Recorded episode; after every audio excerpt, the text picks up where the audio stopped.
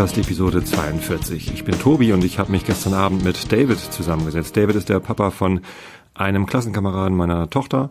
Äh, darüber haben wir uns kennengelernt und haben uns angefreundet. Äh, David ist außerdem Braumeister, deswegen passt er sehr gut in diesen Podcast. Und äh, darüber hinaus ist er auch noch ähm, Ratsmitglied für die CDU hier in Karkensdorf, also Kommunalpolitiker. Und da es hier in diesem Podcast in Zukunft nicht immer nur ums Saufen gehen soll, oder äh, sollte es ja eigentlich nie, aber ähm, das ist ja der Podcast, wo ich machen kann, was ich will. Und im Moment will ich ein bisschen mehr Politik machen. Und deswegen haben wir uns auch ein bisschen über Politik unterhalten. Und wenn ihr dranbleiben wollt, dann hört hier weiter zu. In dieser Episode geht es viel um Kommunalpolitik, ein bisschen um meine eigenen Bestrebungen in Sachen Politik. Äh, aber in den nächsten Episoden werde ich das, glaube ich, weitermachen und mich mehr auch ähm, dem Alkohol ab und der Politik zuwenden. Also bleibt dran, hört zu. Viel Spaß mit dieser Episode. Moin David. Moin Tobi. Überfall. Das stimmt. Jetzt sitze ich hier bei dir mit Mikrofon. Dabei hatte ich nur vom Bier gesprochen. okay, stelle ich mich in Zukunft drauf ein. Oder ist, wenn deine Frau nicht da ist und ich quatsch mit dem Anker. Dafür habe ich ein Bier mitgebracht. Mhm. Guck mal. Hennestrandbock habe ich letztens schon beim Realitätsabgleich getroffen, äh, getrunken, aber noch nicht so viel davon erzählt. Was ist denn das?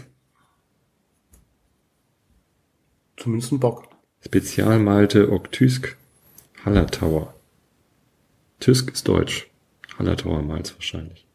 Nee, Hallertauer ist, wenn, dann ist das der Hopfen. Hallertauer ist ein Hopfen? Wenn dann, Tysk könnte. Tysk ist Deutsch. Tysk heißt Deutsch. Oder? Wenn das als Zutat da draufsteht? Ist ja auch egal. Kann das Hefe heißen? Tysk? Nee. Oder ist das Küsten? Zeig mal. Ist ja auch egal. Ist ein Bockbier, schön dunkel. Wie riecht denn das? Süß. Malzig. Warst du mal in Strand? Nee. Aber ich vermute, dieses Herbst, äh, Herbstbrucker, das ist eine Hopfensorte. Herbstbrucker Hummel könnte Hopfen sein. Ja. Naja. Warum ich mit dir hier sitze und Bier trinke, äh, einerseits wollte ich noch was erzählen, andererseits äh, ist es immer gut, mit dir Bier zu trinken und, und zum dritten äh, bist du Braumeister. Mhm. Deswegen kann man darüber auch nochmal reden. Aber erstmal probieren hier. Prost. Prost.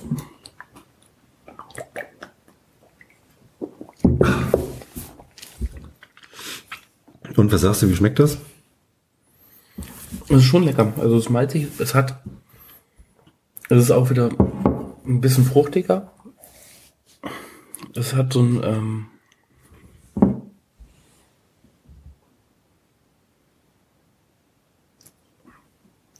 also es hat vom Geruch her auch nur, es ist auch ein Hopfen, ein Hopfenaroma ist da, also auch vom Geruch her. Es, ja, es wäre auch so ein Bier, was zum Weitertrinken anregt.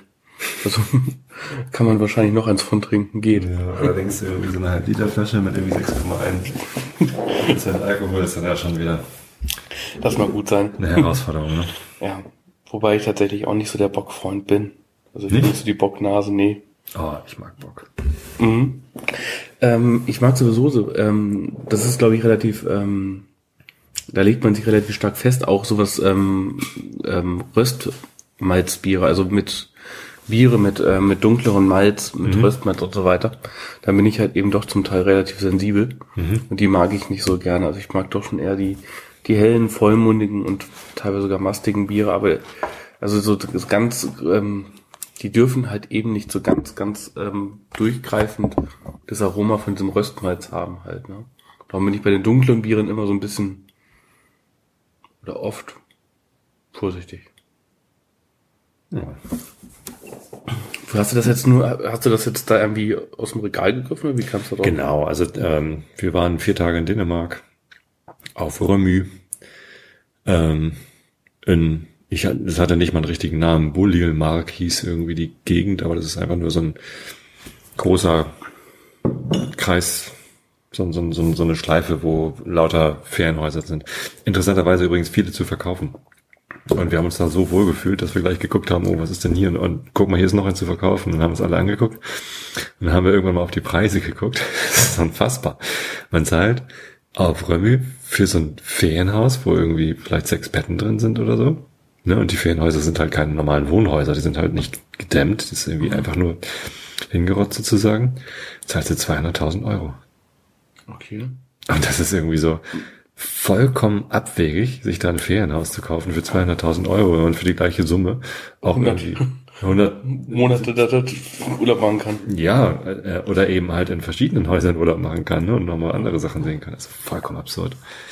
Warum sind das so viele zu verkaufen? Weiß ich nicht, vermietet sich anscheinend nicht so gut. Also es waren auch viele frei, als wir ge gebucht haben und da waren auch viele zum Verkauf, die zu dieser äh, dänischen Kette da gehören, dieser Ferienhauskette. Wie heißen die? Nova Sol oder so. Irgendwas. Ja. Naja, nee, aber ach, immer, also auch in Italien, als wir in Italien im Urlaub waren, haben wir auch Häuser zu verkaufen gesehen, haben auch gleich geguckt, was kostet was, kann man sich hier entweder, weil es so geil da war. Ne? Wo war das am Gardasee, war das, ne? Ja, bei Policella eigentlich, das ist so südöstlich vom Gardasee. Richtung Verona. Halbes Stündchen bis zum Gardasee, halbes Stündchen bis Verona. Es war sehr, sehr schön da, aber wenn man da ein Ferienhaus hat, dann kann man halt auch nur noch dahin fahren. Ne? Und, oder fährt halt meistens dahin und sieht dann nichts anderes mehr von der Welt. Ja. Ist die Frage, ob man das möchte, ne? Ja. Nee. Eigentlich nicht. Eigentlich ist es viel schöner, immer mal wieder was anderes zu sehen. Ja. Aber trotzdem, also wenn ein Urlaub so schön ist, dass man sich da so wohlfühlt und denkt, man könnte sich dann ein Haus kaufen, ist auch immer schön. Ein gutes Zeichen. Ähm, ich war heute bei Torben gewesen. Wer ist Torben? Torben Sass, das ist hier ein Diplom-Ingenieur für Brauwesen, der in Tarmstedt braut, Bier braut. Mhm. Tarm steht. Tarmstedt, Butzelbräu. Purz. Warte mal, Jetzt muss ich, jetzt muss ich doch noch mal kurz weg, weil ich habe die Flasche natürlich schon ausgetrunken, wie das so ist mit so Bierflaschen. Ah, nee, der David. Und du hast nur eine mitgebracht. Kriegen, wir auch noch Nachschub von. Ah, Aber er hat einfach. oha, das ist aber eine große Flasche. Die hast du heute schon ausgetrunken. Nein, die habe ich schon gesagt, die habe ich ähm, beim letzten Mal von ihm gekriegt. Wurzelbräu aus der Hofbrauerei Tarmstedt. Also, aber Hof nicht, im, nicht, nicht im Königshof, sondern Bauernhof. Hof. Nee, im, im, im Gartenhof. Torben ist der, der mehr, mehr oder weniger diese Idee hatte. Der hat halt eben auch in der Garage angefangen mit, mit 100 Litern, dann 200 Liter und mittlerweile macht er in einem so 1000 Liter. Mhm. Und hatte auch äh, echt gut trinkbare Biere. Und was ist das für eins? Das ist ein helles jetzt in dem Fall gewesen, aber er hat ein helles und dunkles. Also so ein Amber auch, also was nicht ganz so dunkel ist, aber weit weg vom Pit, finde ich ein cooles Logo. Ja. Cooler Typ drauf. Ja. So sieht er aber nicht aus. Er ist so ungefähr das. Da kannst du dich gut hinter verstecken. Okay. Und ich bin schon groß. ja. Das ist, die Idee von ihm ist halt eben letztendlich auch, er hat halt eben das ähm, angefangen in der Garage zu machen und hat jetzt seinen Schuppen umgebaut, hat sich dann eine Kühlzelle eingebaut, hat dann halt eben das erste Bier noch mit einem Paella-Brenner unter, unter seiner Brauchpfanne gemacht. Mittlerweile hat er einen Paella-Brenner, was hat er gesagt? Er hat 96 kW, womit halt eben die 1000 Liter ähm, zum Kochen bringt halt, ne? Und wie gesagt, bei dem war ich heute gewesen. Und wir kamen heute darüber zu, das ist eine Sache, wo wir mal überlegt haben, dass wir mal in die Hallertau fahren. Was ist die Hallertau? Das ist das in Das Deutschland. steht doch hier drauf. Ja, das ist das deutsche, also das größte Hopfen, zusammenhängende Hopfenanbaugebiet der Welt ist das letztendlich, ne? Ja, also dann hier, Tschüss Hallertau. Ja, genau, das. Genau, deswegen müsste, und die Hallertau ist halt eben ein sehr großes Hopfenanbaugebiet, ne? Und ähm, wir haben damals in der Meisterschule haben wir auch eine Exkursion dahin gemacht in die, ähm, in die Hallertau und haben dort bei der Firma Johann Barth haben wir da, ähm, haben wir so Hopfensorten verrochen, ne? Das heißt, du hast immer so, so eine Packung, so ein großes Blatt Papier gekriegt, das, das war gefaltet und da war dann halt eben Hopfenläuden drin. Da hat man die in den Händen gerieben und hat sich dann die Hände ins Gesicht gehalten. Und dann haben sich halt eben diese ätherischen Öle an den Händen, also das Lupulin an den Händen halt eben berührt und dann konnte man das gut, gut riechen halt, ne? Und ähm, ich habe meinen Meister vor, vor 12, 13 Jahren gemacht und mittlerweile sind ganz, ganz viele Hopfensorten so mit ähm, relativ ausgeprägten Obstgeschmäcken. Mhm. Also Mandarine, Zitrone. Grapefruit und sowas alles. Genau, die sind jetzt dazugekommen und da haben wir auch gesagt, das ist mal, bestimmt total spannend, wenn man so lange das halt eben nicht gemacht hat oder da halt eben diese klassischen bitteren Sorten immer gerochen und woher hat. kennst du Torben? Hast du mit dem zusammen gelernt, oder? Nee, Torben arbeitet bei einer, ähm, bei einer Firma, die Reinigungschemikalien für Brauereien und so weiter herstellen. So, ja. Das war mal halt eben, ähm, ja, der hat uns in, in der Metzerei, wo ich mal gearbeitet hatte, uns beliefert halt, ne? Mhm. Und ähm, er hat der Betriebsleiter da in Bremen, der, der hat dort in der Nähe gewohnt, die haben zusammen einen Forellenteich gehabt und daraus hat sich das irgendwie ergeben und jetzt haben wir halt eben auch immer noch mal Kontakt, beziehungsweise das ist halt eben auch so eine Firma, die in der Braumesse in Nürnberg, das ist die Firma Tensilchemie, die, macht, die, die machen, wie gesagt, Reinigungschemikalien für, für die Braunindustrie sind halt eben im jeden, ist ja jedes Jahr eine Messe für das, für das Fach Brauwesen, also viermal hintereinander ist die in Nürnberg und dann einmal ist die in München. Und ähm, das ist halt eben tatsächlich immer so, dass ähm, dieser Messestand von denen morgens, da gibt's um 10 Uhr Weißwürste bei denen und Weizenbier dann halt eben auf dem mhm. Messestand, ne? Ja. Und dann ist dieser ganze Stand halt eben immer so wie so eine Traube belegt. Das gibt's an allen anderen Ständen, gibt's das auch Bier und Essen und sonst dergleichen. Mhm. Das ist auf der Messe auch noch sehr üppig. Aber dort ist es halt eben so, dass morgens halt eben alle irgendwie wie so zielgerichtet nach der Siedchemie zum Stand pilgern. und weil es da irgendwie wirklich immer sagen, auf gute Weißwürste gibt halt, ne? Okay.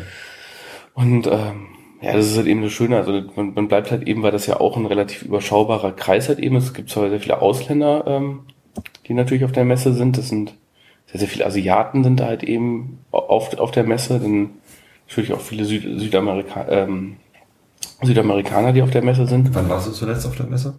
Ich war das letzte Mal vor drei Jahren auf der Messe, mhm. ne? Ich wollte ja dieses Jahr, dieses Jahr habe ich das aber nicht voneinander gekriegt. Aber ähm, das werde ich jetzt schon, glaube ich, öfter wieder machen. Weil es halt eigentlich auch wirklich dadurch, dass man ja auch immer sehr viele Leute trifft und wie gesagt, die Messe ja auch nicht so überlaufen ist, weil es eine Fachmesse ist, mhm. eigentlich mal eine sehr schöne Messe halt, ne? Also eigentlich fährt man halt gerne hin, ne? Stimmt, muss ich auch mal wieder machen. Aber wie gesagt, mit Torben hatte ich halt eben überlegt, dass man mal eine Exkursion Richtung ähm, Hallertau macht, ne? Und dass man da mal, vielleicht, dass man das, da konnte man wahrscheinlich auch mal mit dem Näheren hinfahren, weil so eine Gruppe, wo man dann halt eben so, ähm, das ist ja sehr subjektiv. Also ich bin zwar auch Braumeister, aber ich würde meinen Geschmackssinn nicht als außerordentlich gut bezeichnen. Mhm. Ne? Weil das können manche Leute bestimmt besser, manche Leute sind bestimmt sensibler auf manche Stoffe, als ich das bin. ähm, darum ist es einfach auch immer mal ganz gut zu sehen, dass Leute, die halt eben nicht mit dem Hintergrund wissen, sondern halt eben relativ un unvoreingenommen mhm. solche Sachen ja, sag Bescheid, komm wahrnehmen. ja, ne? Klar, klingt gut. Wo ist denn das? Irgendwo in Bayern. Ja, genau. Das ist ähm, oder Franken. Das ist ähm, südlich von Ingolstadt. Ah. Also ein Stückchen südlich von Ingolstadt. Da ist ja dieses, da heißt das nicht sogar, das ähm, da wo die von der 9 die 93 weggeht. Ich glaube, heißt das nicht das Autobahnkreuz Hallertau? Ich weiß es nicht. Oder Holledau? Ich weiß es nicht. Auf jeden Fall. Das ist da unten auf jeden Fall ähm, südlich von Ingolstadt. Ähm, so der, der, der Mittelpunkt für den Hopfen ist halt eben die Stadt Wolnsnach. Ne? Ähm, Wolnsnach hat, ähm, da ist auch das Deutsche Hopfenmuseum. Mhm. Ne? Und ähm, dort sind halt eben auch, der, das ist auch der Sitz von den großen Hopfenveredlern. Mhm. Ne? Also da gibt's drei, vier große namhafte Hopfenveredler. Und da gibt's halt eben auch das, ähm, wie heißt es mal, die, auf jeden Fall dort gibt's halt eben auch den Forschungssitz von der, von der Universität Weinstefan. Die dort, ähm, die Universität Weinstefan hat ja nicht nur den Bereich Gärungstechnologie, sie haben ja auch Gartenbau und Landwirtschaft. Mhm. Und die haben halt eben dort auch die Nebenstelle, was ein Hopfen halt eben angeht. Soweit ich mir das, soweit ich mich erinnere. Nee, ist auf jeden Fall schön. Abgesehen davon, dass da auch sehr viele schöne Brauereien da auch in diesem Hopfenanbaugebiet ja. liegen, wo man nebenbei auch noch ein gutes, gutes Bier und ähm, mit Sicherheit auch eine gute Haxe kriegt. Also das ist echt. Ja, sag Bescheid. Also das klingt gut. Es gibt, ähm, wenn sich das einrichten lässt. Die Schlossbrauerei Au in Hallertau. Ne?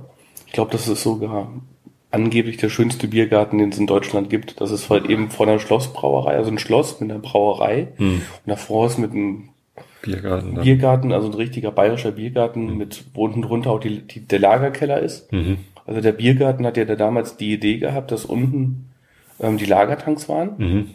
Oder der Lagerkeller war und dass der im Sommer vor Wärme geschützt war, hat man halt eben Kies drüber gekippt und dass dieser Kies dann wiederum auch von der Sonne geschützt war, hat man Kastanienbäume wie in den großen Blätter da halt eben. Ne, und daher kam halt eben. Aber dann, die Bierbänke schützen ja auch nochmal vor Sonne. das hat sich daraus halt eben ergeben. Da hat man halt eben raus diese großen Gärten, daraus sind diese Biergärten en, entstanden halt. Ne? Und ähm, es gab oder gibt, da bin ich mir nicht sicher, es gibt tatsächlich auch eine bayerische Biergartenverordnung. Ne? Bestimmt. Wo drin steht, wie so Da muss ein Lagerkeller drunter sein, oder was? Nee, aber nein, zumindest steht da drin, dass man Kastanien stehen so, haben muss -hmm. und dass es der Kies sein muss, ne? Und dann ist das ganz interessant, das finde ich relativ ähm, entspannt von den, die sagen halt eben von wegen, weil das ein, ähm, wenn ein solcher bayerischer Biergarten dort ist, ne, dann ist das ein Ort der Zusammenkunft und das Bundesemissionsschutzgesetz findet keine Anwendung. Das heißt, man kann da so laut sein, wie man will. Also das ist relativ okay. entspannt, dass die mit einer Verordnung ein Gesetz außer Kraft setzen. da steht halt eben drin, die, die, das Bundesemissionsschutzgesetz findet keine Anwendung. Punkt. Mhm. Also das sind die relativ entspannt. Aber macht man denn auch Musik im, im, im, Biergarten? Da läuft immer ein bisschen was, aber das ist ja keine ja, Live-Musik. Wobei, wenn du so ein, so ein Biergarten ist schon recht laut. Ja. Wenn du so, klar, wenn du mal so ein Biergarten bist, in so einem bayerischen Biergarten, wo dann halt eben mal so vier, 400 Leute sitzen. Ja gut, die sind groß, ja, stimmt, ja. das sind viele Menschen, das ist natürlich laut. Ja. Das ist dann die nächste Exkursion, dass wir im Sommer nochmal Biergärten uns angucken müssen. Wann, äh, wann planst du denn die Fahrt ins Hallertau, nach Hallertau? Das wollten wir jetzt relativ ambulant machen, weil ich ja, wie gesagt, da ähm, in, in Buxtehude auch als anfangen will zu, zu brauen, beziehungsweise sind ja da jetzt gerade... Muss auch genau erzählen, aber... Mit den, es geht da Richtung Umbaumaßnahmen und natürlich habe ich halt eben auch gesagt, dass wir halt eben uns da mit den Standardbieren beschäftigen wollen, also mit Sicherheit einem hellen und einem dunklen Bier. Aber weil ich halt eben auch ähm, mich total über diese ganze Entwicklung im Craft Beer halt eben freue. Mhm. Ne? Halt eben, dass man halt eben auch dort mal so ein bisschen rumexperimentiert mit Hopfen halt. Ne? Mhm. Und ähm, deswegen ist das schon so ein bisschen die Idee, dass man Zeit mal zu machen, weil Torben halt eben auch, gut, Torben hat halt eben ein so ein Standardbier, aber auch der ist halt eben so auf der Suche so nach einer zweiten Idee. Ne? Ja, ähm, das ist natürlich eine gute Idee. Äh, macht, macht er oder machst du das dann auch so, dass du ähm, Sachen ausprobierst? Also wenn du sagst, du willst experimentieren, hast du dann irgendwie, kaufst du dann Craft Beer verschiedene Sachen und, und guckst, was dir besonders gut schmeckt und, und guckst dann drauf, welcher Hopfen drauf steht? Oder? Das wird ja nicht, also das kann, kann man bestimmt machen, aber ich glaube, das muss, das muss man noch freier gestalten. Also du hast keine Zielvorgabe, ich möchte jetzt nee. ein Bier machen, das so schmeckt wie dieses oder nee, also das in die Richtung geht von diesem oder also so richtig hinterherbrauen, das wird schon schwierig sein. Man kann da zwar ungefähr sagen, okay, das Bier war so und so bitter, ich schätze das jetzt auf diesen Bittergehalt und würde halt eben danach die, die, die bittere halt eben bestimmen, aber das ist halt eben auch schwierig, weil ähm, die bittere setzt sich beim Bier immer aus, ähm, aus zwei ähm, Fraktionen zusammen. Aus der, aus, den, aus der Bittere, die aus der Alphasäure kommt und aus der Bittere, die aus Alphasäure? der Bittere. Alphasäure, das ist ein ähm, Alphasäure, das ist ja aus dem, aus, aus dem Hopfen kommt die halt, ne? Okay. Das ist halt eben so diese bittere, diese diese die man halt eben in, in einem bitteren Bier wie beim Pilz halt eben vorfindet. Mhm. Und dann sind halt eben noch diese diese ähm, diese Beta-Säure, das ist diese edle bittere, wo ähm, diese Biere, die halt eben so ein bisschen ähm, weniger stark gehopft sind, also nicht Pilz, sondern helle Biere und solche Biere, die werden halt eben doch eher mit Aromahopfen gehopft. Ja, und das Pilz wird halt eben eher mit einem Bitterstoffhopfen mhm. gehopft. Halt, ne? Darum, das ist halt eben teilweise auch so ein bisschen wie soll man sagen, also das ist teilweise auch relativ schwer zu fassen, was ist halt wirklich noch, ähm, was ist halt eben wirklich bitter. Manche Sachen schmecken bitter, obwohl sie von der Alphasäure, die halt eben die bittere festlegt. Also da, also das ist die, die, die Maßgabe von, von der bittere. Und man kann auch über die Beta-Säure bittere ins Bier kriegen, die aber nicht erfasst wird, weil sie laut Definition nicht zur bittere dazu, also zur Bemessung der bitteren dazugehört. Hm. Es ist also man muss schon selber ausprobieren, sagst du. Man kann ein bisschen ausprobieren, sagen, hier, ja. Mein Lieblingsbier ist das fette IPA oder was und das will ich jetzt nachbrauen, geht nicht. Du, du wirst schon, du weißt schon, wo du hin musst. Du weißt, hm. dass du eine, ähm, eine IPA-Hefe nehmen musst. Ne? Hm. Da gibt's ja auch so Hefebanken an den Universitäten, aber auch mittlerweile kleinere Firmen, die sich so auf ähm, Hefe spezialisiert haben, mhm. die dann halt eben diese Hefestämme züchten und dann hast du natürlich auch einen, einen Hefestamm, den man jetzt für einen Pilz nimmt oder für einen IPA oder für einen Bock oder für weiß Gott was auch immer, nimmt man halt eben auch immer speziellere Hefen. die großen Brauereien haben ihre eigenen, die züchten ihre eigenen Reinzuchthäfen. Aber als kleine ähm, Brauerei hast du halt eben die Möglichkeit, nicht im Labor steril Hefe herzuziehen. Und das ist auch sehr aufwendig. Ne?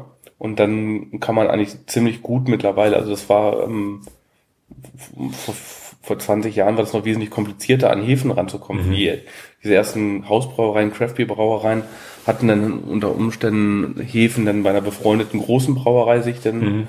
geholt oder haben ähm, aus ähm, aus England Staubhefen, also ähm, nicht Staubhefen, gefriergetrocknete Hefen mhm. gekauft, was auch eine Möglichkeit war. Aber mittlerweile ist es halt eben so, dass man ganz, ganz toll seine Hefe kaufen kann. Die kriegt man dann in so einer Partydose, in so einer 5-Liter-Dose kriegt man dann dann Hefe per Post zugeschickt mhm. und kann die halt eben, mit der dann halt eben seinen Sud anstellen und das funktioniert super halt, ne? Was okay. dann, und das macht, ähm, Wie oft hast du jetzt schon, lass mal, erzähl mal, Buxtehude, Braukeller, ja. nee, wie heißt der, Ratskeller? Ratskeller, ne? Genau. Hast du schon gebraut? Ich habe jetzt schon einen Sud gemacht, mhm. genau. Das war halt eben auch ein helles.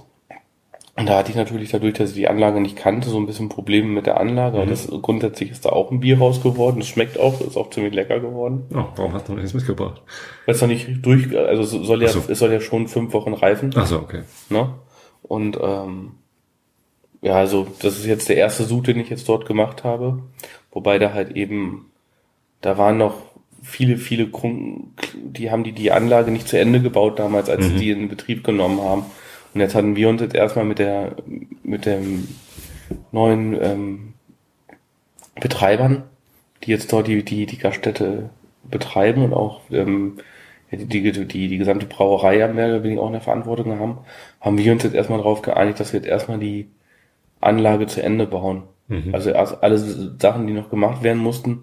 Und haben jetzt deswegen erstmal gesagt, wir brauen das Bier erstmal bei jemand anders auf der Anlage, mhm. dass wir erstmal die Anlage in einen betriebssicheren Zustand kriegen und ähm, das alles zu Ende bauen, was da noch an so kleinen Lücken waren.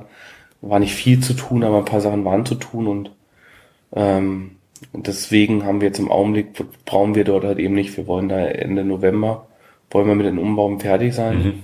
dass wir ähm, dann ja. im nächsten so ansetzen können, sozusagen. Genau, dass wir in der Weihnachtszeit wieder brauen können, genau. Und dann vielleicht, dass wir zu, zu, Weihnachten, Silvester hin dann die Biere fertig haben, die mhm. ersten. Ne? Ja. Das ist halt eben auch, wie gesagt, auch der, der Torben hat mich dahin vermittelt, halt, der mit dem. Ach so. Weil der ist ja, der hat dort auch seine Reinigungschemikalien vorgestellt. Dann haben die gesagt, die suchen im Augenblick einen Traummeister und dann hat er sein Handy durchgescrollt und so, hm, David könnte das machen halt, ne? David ist wohnt in der Nähe, der hat Zeit dafür mhm. vom Job und der könnte das machen und dann war ich mir auch relativ schnell mit denen ein. Wann hast du das letzte Mal Bier gebraut? War das davor? Im, ja, davor im Studium oder hattest In der Meisterschule haben wir Bier gebraut und ähm, ich hatte in, in nach der Meister, also ich habe in Coesfeld in einem Brau Stephanus habe ich während der Meisterschule und auch nach der Meisterschule habe ich immer wieder so einen Urlaub, ähm, Urlaubsvertretung mhm. in der Brauerei gemacht. Weil ich selber halt eben nach der Meisterschule habe ich ja ähm, direkt in der Melzerei angefangen mhm. zu arbeiten halt, ne? Weil der Beruf heißt ja Brauer und Melzer, mhm. beziehungsweise ist der Meister ist ja dann der Brauer und Melzermeister, sodass halt eben auch einige halt eben in die ungefähr 60 Melzereien, die wir in Deutschland haben, mhm. gehen. Ne? Also wir haben in Deutschland 60 Melzerei gegen 1400 Brauereien. Also kennst du dich jetzt eigentlich besser mit Melzern, mit Im Melzerei Augen. aus als mit Brauen? Ich denke im Augen, also noch ist es halt eben so, dass ich ja. mich bestimmt im, im, im, Malz noch relativ sehr, sehr gut auskenne. Mhm. Halt, ne? mhm. Oh, das ist schon lecker. Aber es, also es ist jetzt nicht so, dass ich unbedingt wieder nach Dänemark fahren muss, um das wieder zu kaufen. Ne? Kann man machen, so, aber es ist mhm. eins von vielen, die lecker sind. Haben sie gut gemacht. Es ist es ja halt, ne? Wir haben in Deutschland 5.000, 6.000 Sorten Bier. Ja. Ne? Also werden täglich mehr, ne? Wenn die ganzen ja. kleinen Kraftbierbrauereien, die das auch auf den Markt fährt. Der Torben hatte das irgendwo im Angebot, außer bei sich zu Hause, oder? Der hat das, ähm, Wie vertreibt er das? Der vertreibt das bei sich zu Hause, der hat das ähm, beim Rewe im Ort bei sich. Der hat das bei Trinkgut bei sich im Ort.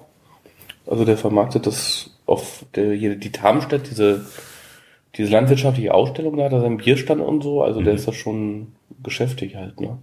Aber nicht Online-Versand oder sowas. Und in Das Hamburg kriege ich es nicht. das weiß ich gar nicht. Weißt du nicht. Butzelbräu. Naja, kann ich ja mal gucken. Sonst muss man nach Tarmstedt fahren. Ja, das lohnt sich. Ja. Was ganz anderes, was ich dir erzählen wollte. Ich war am Donnerstag, ich habe Donnerstag und Freitag, habe ich mich informiert. Ich hatte ja, ja erzählt, ne, nach der Bundestagswahl mit dem Gedanken gespielt, mich parteipolitisch zu aktivieren oder überhaupt politisch aktiv zu werden. Und habe ich ein bisschen geguckt, was, was passt denn zu mir, was interessiert mich denn und ähm, wo kann ich denn die Sachen, die ich denn voranbringen würde, irgendwie gut einbringen. Äh, und da gibt's halt so die Option, ob man jetzt sagt, man nimmt eine etablierte Partei, entweder eine große, das wäre dann bei mir irgendwie die SPD, die irgendwie politisch passen würde, oder eine kleine, das wären dann irgendwie die Grünen, oder vielleicht auch die Linken, die irgendwie zu meinen politischen Idealen passen würden. Die passen aber halt nicht so hundertprozentig. Also natürlich keine Partei passt hundertprozentig zu seinen Vorstellungen, deswegen muss man eh immer irgendwie Kompromisse eingehen. Politik ist immer ein Kompromiss. Ähm, und da müsste man halt kämpfen, dass die Sachen, die man selber bewegen will, dann auch bewegt werden oder dass die Sachen, die an einer Partei stören, irgendwie geändert werden. Ne? Also bei den Grünen stört mich zum Beispiel dieses ganze Esoterik-Gequatsche mit Homöopathie und so. Das, das nervt mich gewaltig. Ähm, bei der, bei der SPD nervt mich tierisch dieses irgendwie Fokussieren auf Vollbeschäftigung.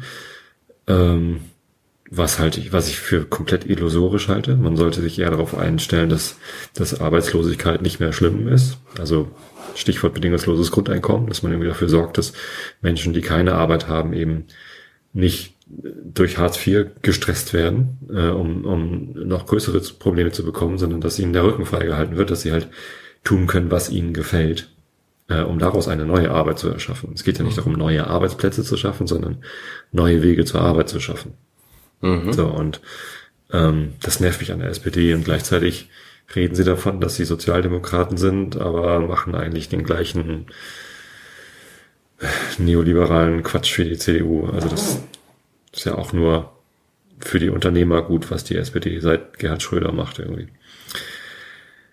Ähm, ja, was mich an den Linken alles nervt, da will ich gar nicht erst anfangen ja, und die andere Option ist halt eine kleine Partei, also eine Kleinstpartei äh, zu suchen, eine neue Partei, die man vielleicht selber mit aufbauen kann oder selber gründen ist natürlich immer eine Option, ähm, aber das ist halt irgendwie vollkommen auf verlorenen Posten. Und ich habe jetzt im, im Wahlomat zur Bundestagswahl habe ich die Partei der Humanisten entdeckt. Und die passten halt sehr, sehr gut im Wahlomaten und ähm, da habe ich dann äh, das Grundsatzprogramm mir mal angeguckt. Und das war halt irgendwie super. Also ganz toll, was da drin steht. So genau das, was ich auch schreiben würde. Und hat so ein Gesundheitspapier, wo sie einfach mit sehr viel Vernunft rangehen. Ja, also die sind halt sehr verstandsgetrieben, wissenschaftsgetrieben.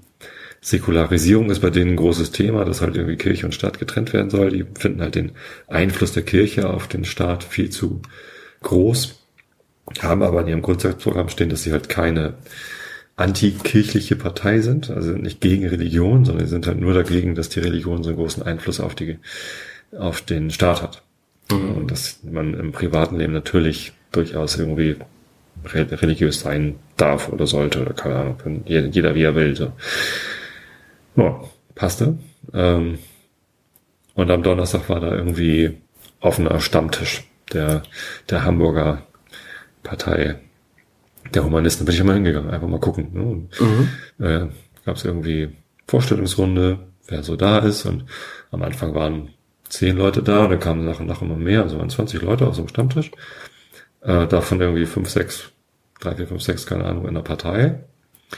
Äh, unter anderem die Vorsitzende, ist gerade gegründet, also am Anfang Oktober haben sie den Landesverband der Partei gegründet und noch ein paar andere und dann halt so ein paar Besucher, die auch teilweise schon zum zweiten oder dritten Mal bei diesem offenen Stammtisch waren. Und ja, ich halt irgendwie als erstes Mal und noch zwei oder andere zum ersten Mal.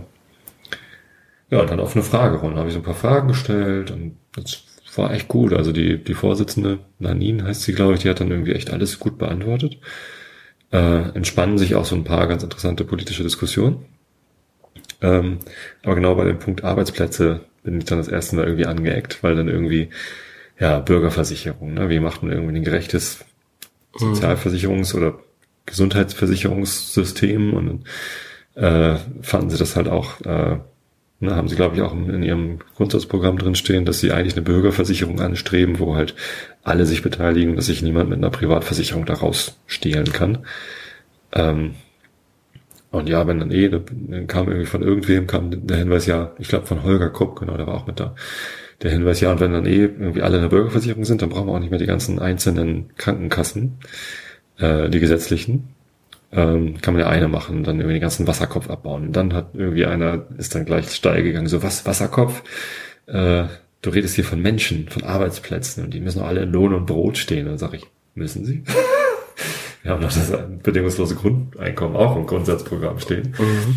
Und da kannst du nicht angehen, dass wir mit sinnloser Arbeit irgendwie Beschäftigung schaffen, anstatt den Menschen es zu ermöglichen, dass sie sinnvolle Arbeit tun. Ne? Also die dann vielleicht nicht Arbeitsplätze sind, aber dass ich ähm, irgendwas, was ihnen halt Spaß bringt und auch sinnvoll ist. Und dann halt vielleicht nicht bezahlt von einem Arbeitgeber ist. Ja, da sind wir da irgendwie nicht, nicht übereingekommen, was, was da die Position der, der Partei sein sollte. Also Arbeitsplätze sind halt doch sehr, sehr wichtig mhm. für die Partei. Das war schon schräg. Und dann erzählten sie, dass sie äh, die Bürgerschaftssitzung, also Hamburger Bürgerschaft irgendwie beobachtet haben. Äh, in dieser Woche ging es um einen neuen Feiertag ne, um irgendwie mit den süddeutschen Bundesländern gleichzuziehen, die so viele katholische Feiertage frei haben, gesetzlich frei, soll Hamburg jetzt auch einen weiteren gesetzlichen Feiertag bekommen. Und da hat die CDU dann vorgeschlagen, den Reformationstag zu nehmen. Ne, auch als wahrscheinlich als Gegengewicht zu den Katholiken oder so, keine Ahnung. Und das fanden die Homö äh, Homöopathen, sag ich schon, die Humanisten natürlich überhaupt nicht gut, ne, weil das ja wieder ein christlicher Tag ist.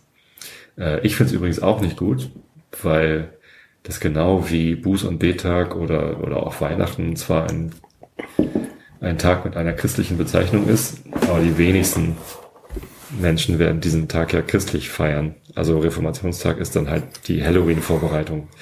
Oder, ne? Mhm. Alle haben frei und, und Halloween wird halt ganz groß, aber der Reformationstag, also Martin Luther, wird dadurch nicht gestärkt. Das ist ja Quatsch. Genauso wenig wie irgendwie Weihnachten großartig die Kirche stärkt. Ähm, zumindest haben sie da dann halt irgendwie ihren Unmut mit der Kirche irgendwie freien Lauf gelassen.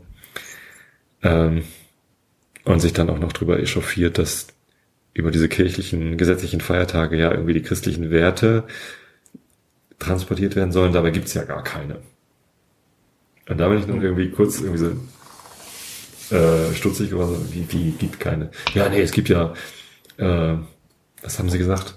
Es gibt Treue und Folgsamkeit, das sind so die christlichen Werte. Äh, und, dann, und sonst gibt's nichts, sonst haben die nichts. Und dann sagst du, äh, was ist mit Nächstenliebe? So, nee, Nächstenliebe gibt's ja gar nicht. Und dann haben sie irgendwie tausend Bibelstellen zitiert, wie, wie so wirklich bibelfeste Christen konnten sie irgendwie aufzählen. Hier hat Jesus gesagt, Blut und Schwert und Feuer und keine Ahnung. Und das sind Kriegstreiber und die, die sind halt überhaupt nicht so lieb, wie sie immer tun. Mhm.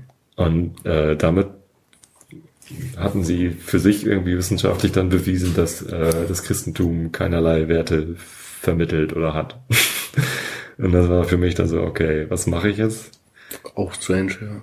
Also, ich bin halt Christ. Okay, mhm. ich bin atheistischer Christ und das ist natürlich auch ein bisschen gehackt irgendwie. Ich bin, ich nenne mich Christ auch ein bisschen, um das Christentum zu hacken und irgendwie äh, eine Sichtweise aufs Christentum zu erlauben, wo eben auch Atheisten drin sind. Also ich glaube nicht an einen Gott, der außerhalb von mir selbst oder allen Menschen irgendwie was tut, sondern ich glaube daran, dass ähm, die Liebe eine ganz große Kraft ist, die Dinge bewegt, die wir uns anders nicht erklären können. Und das passt halt super in meine christliche Erziehung. Meine Eltern waren halt beide sehr, sehr christlich. Also mein Vater war, meine Mutter ist immer noch.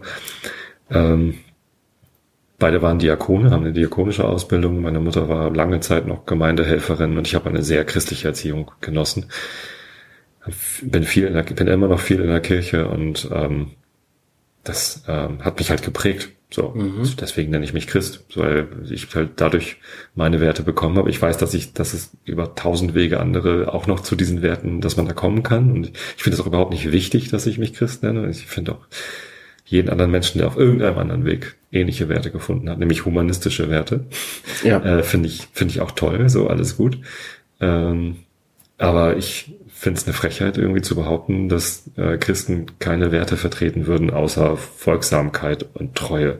Das war irgendwie so, Leute, echt. Also, und ihr nennt euch, also das hat dann nichts mehr mit Freiheit zu tun, wenn dann so über Christen hergezogen wird. Ja, das hatte ich ja auch schon, also wie gesagt, das ist bei solchen, egal, egal wer das jetzt eben ist, wir haben das ja auch jetzt hier in der Schule bei uns im Dorf ja auch des Öfteren diskutiert, ne? Das sind halt eben In der Schule? hier über die Schule, über die Waldorfschule habe ich ja so. auch diese Diskussion öf öfter gehabt, ne?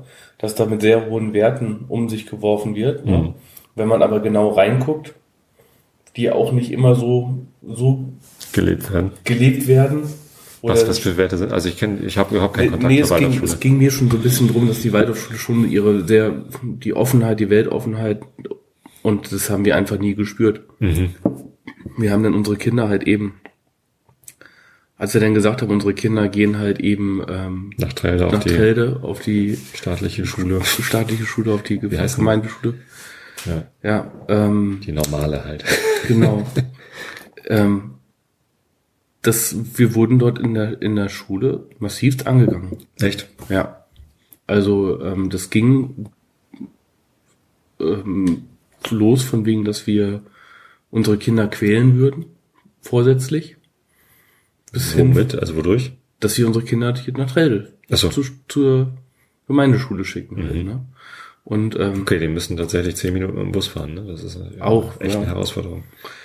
Also ist das die Qual oder ist die Qual? Nee, die, Qual, die selbst? Schule selber halt. Bis zu dem Punkt, dass wir wirklich, ähm, also dort nachher im Kindergarten, als das feststand, von wegen, dass die beiden Kinder auf jeden Fall nach. Ähm, Wer hatte die beiden hier in, im Kindergarten? Im Kindergarten. ja. Waldorf-Kindergarten. Ja.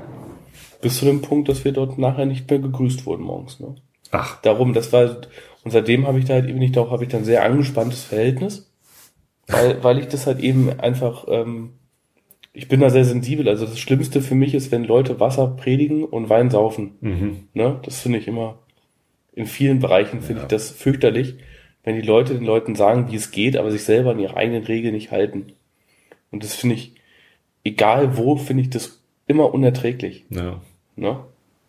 Und ähm, darum, das hat mich damit ähm, und ich vermute mal auch Ich dachte, du wärst jetzt über die Politik da rangekommen, weil äh, haben wir noch gar nicht erzählt, du bist ja im Gemeinderat. Ja. Ne? Und aber da, da habt ihr nicht so viel mit der Schule zu tun, oder? Ja, also wir haben da schon, wir versuchen schon mit der Schule zu tun, zu, zu kriegen. Darum.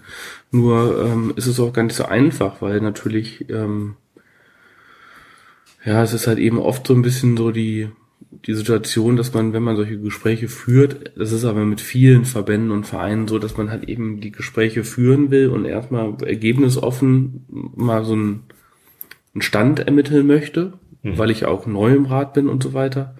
Und ähm, es führt leider immer wieder direkt zu der Situation, ja, aber die, die Gemeinde muss ja auch mal Geld spenden oder es muss ja mal Geld kommen von der Gemeinde und wo man einfach Privatschule. ja, wo man halt eben sagt, von wegen, ähm, wir, wir müssen erstmal wissen, was wir gemeinsam machen. Und wenn es dann nachher Geld kostet, kann man bestimmt über alles reden. Aber erstmal die Hand aufzuhalten, ohne irgendwie ein Ziel zu haben, das finde ich einfach total unsympathisch. Ne?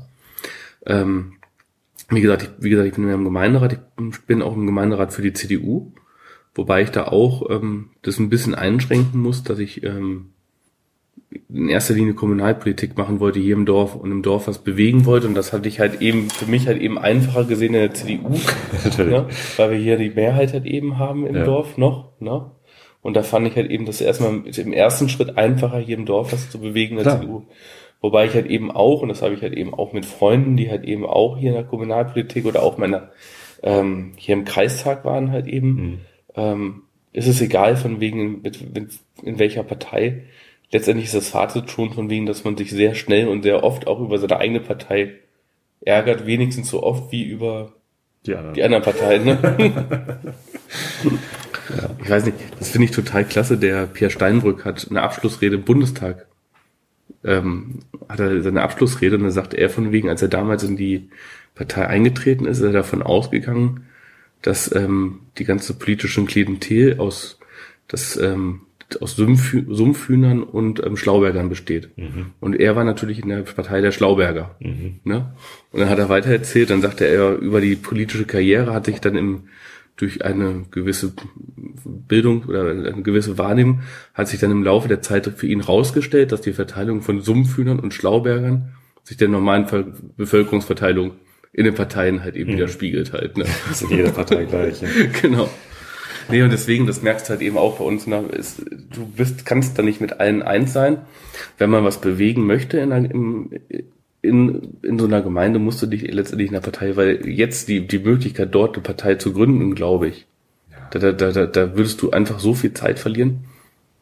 Und ähm, es ist halt eben so ein bisschen, Kommunalpolitik ist insofern halt eben aus meiner Sicht so ein bisschen anstrengend, weil die Leute halt eben das sind halt eben keine richtigen Profis auf der einen Seite, auf der anderen Seite wissen die, oder ich bin mir nicht ganz sicher, ob alle in solchen Gemeinderäten genau wissen, was sie tun müssen. Mhm. Ne? Bin ich mir ziemlich sicher, dass, sie dass, dass nicht alle wissen. Genau. Das ist ja auch eine komplizierte Sache. Also es ist eine komplizierte Sache und vor allen Dingen, was halt bei manchen Leuten halt eben, was mir halt eben dann im Gemeinderat halt eben auch ganz, ganz schwer fällt in der Arbeit, ähm, das sind wir wieder bei Wasser predigen und Wein saufen. Na, das ist halt eben, dass die Leute halt eben sagen, von wegen ihr, ähm, ihr informiert die Leute nicht und aber in Wirklichkeit halt eben auch ihr Süppchen gerne kochen und auch nicht informieren. Auch nicht informieren. Und dann solche Aussagen, wo dann auf einmal in, ja, aber ähm, wir können ja nicht alles in einer, ähm, in einer Gemeinderat, in Gemeinderatssitzung öffentlich machen. Wir müssen ja auch mal ein paar Entscheidungen treffen, die wir einfach mal treffen müssen, so. Und da sage ich, äh, wo, nein. Wir müssen alles im, in der Öffentlichkeit. Also ich habe jetzt, wie gesagt, ich bin ja Vorsitzender vom Bauausschuss und ich hatte jetzt bei der letzten Sitzung, habe ich halt eben auch gesagt, die, ähm, für mich ist es ganz besonders wichtig, wir haben Bauausschussbesprechung, wo sich mhm. der Bauausschuss trifft, ne, wo wir aber keine Entscheidungen treffen. Da werden Arbeitsaufträge an die Mitglieder vergeben, der hat das und das zu tun. Mhm. Es wird halt eben abgefragt, wer was, wo welcher Stand ist von seinen Arbeiten. Und am, dann wird die Sachen werden gesammelt und bis zum nächsten Mal werden halt eben bis zur neuen äh, Besprechung werden halt neue Aufgaben vergeben oder die Aufgaben müssen, also es ist nur wirklich einen Stand abholen. Beschlüsse oder Beschlussempfehlungen, die, die habe ich gesagt, das wird es bei mir nur geben, dass die in öffentlichen Sitzungen stattfinden. Mhm. Ne? Und ähm, da wurde ich halt eben auch von verschiedensten Seiten angegangen, von wegen, dass ich so im, in der Gemeinde nichts vorantreiben werden kann. Mhm wo ich mir dann halt eben auch sage, ja, aber man sieht ja, dass du Sachen vorantreibst. Ja. Ne? Also jetzt entsteht hier ein Beachvolleyballfeld. Ich weiß zwar noch nicht, wer da Beachvolleyball spielen wird. Die, die Mädels hier, die, da, die, die Ponys bei uns auf der Weide haben, die waren ganz begeistert. Äh, ich bin mal gespannt. Es war tatsächlich, also das Beachvolleyballfeld, das war ja, es war ja tatsächlich auch ähm, ein Zeichen, oder ich wollte ja auch ein Zeichen setzen, von wegen, dass man was anschieben kann. Mhm. Ne? Und dass es dann halt eben auch ähm, entstehen kann ohne dass es immer tot geredet wird. Ja. Ja. ja, und der Weg hinten über die Wiese kommt jetzt auch endlich. Also bin schon ganz begeistert. Ja, aber wie gesagt, das ist halt eben die Krux an der ganzen Sache. Das siehst du halt eben ja auch, ähm, wie viele Sachen oder wie viele gute Ideen hier in der Vergangenheit in so einer Kommunalpolitik halt eben immer gerne totgeredet werden. Ja.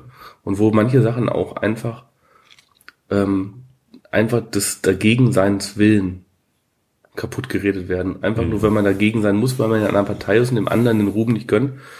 Und ähm, ich weiß nicht, ob das in der Bundespolitik auch so ist, aber in der Kommunalpolitik ist das anstrengend. Da ist doch die beste Strategie, einfach die Sache so zu drehen, dass der andere denkt, es sei seine Idee gewesen. Und du lässt ihn dann gewähren. Das, das ist schon so, wobei das ist, ähm, dann fällt, dann, dann fällt, nee, dann fällt man ja auch wieder in das Schema zurück. Das macht man natürlich auch. Ne? Mhm. Aber ähm, man muss natürlich auch dran denken, dass man seine eigene Idee haben muss.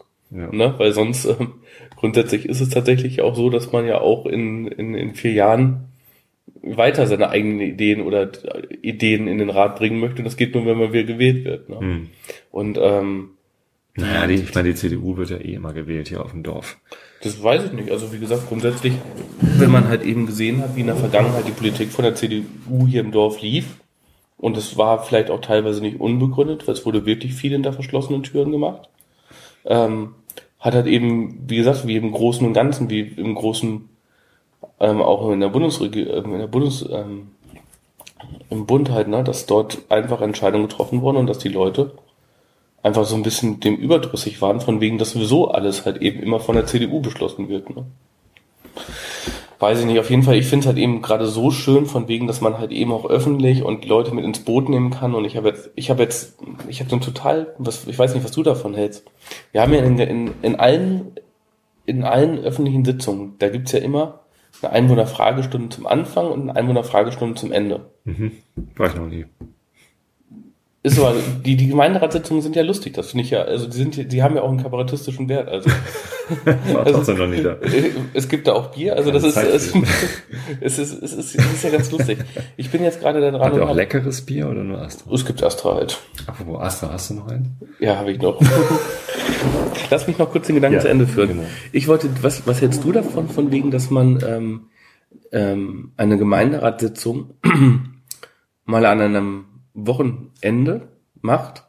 Weil die sind ja sonst immer sehr, sehr spät, weil die Leute, die Ratsmitglieder müssen ja nebenbei noch arbeiten, dass man sowas mal auf ein Wochenende legt. Und ich hätte, ich hätte das mal total gerne, dass wir bei so einer Einwohnerfragestunde mal die Jugendlichen und die Kinder in den Rat mit reinkriegen. Total gut.